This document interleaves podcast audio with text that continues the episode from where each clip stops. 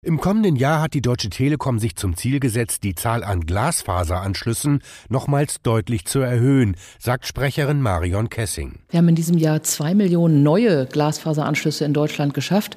Und im nächsten Jahr wird es nochmal mehr, nämlich bis zu drei Millionen haben wir uns vorgenommen. Das ist, glaube ich, eine ganz schöne Stange Arbeit. Äh, aber der Glasfasermotor rollt und bei 5G sieht es ebenfalls gut aus. Aktuell können schon 94 Prozent der Bevölkerung in Deutschland 5G nutzen. Bis Ende 2024 sollen bis zu 10 Millionen Haushalte ans Glasfasernetz angeschlossen sein. Wir haben mittlerweile die Möglichkeiten, künstliche Intelligenz einzusetzen, mit den Kommunen virtuelle Planungen zu machen. Ähm, wenn wir da noch schneller werden, dann geht es auch mit dem Ausbau insgesamt zügiger.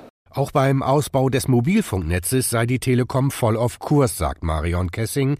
Bis 2025 sollen 99 Prozent der Haushalte mit 5G versorgt sein, 90 Prozent der Fläche.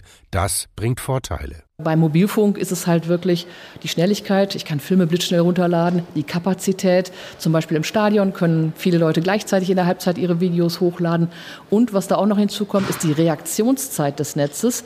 Das Netz reagiert in Echtzeit. Das merken vor allem die Gamer.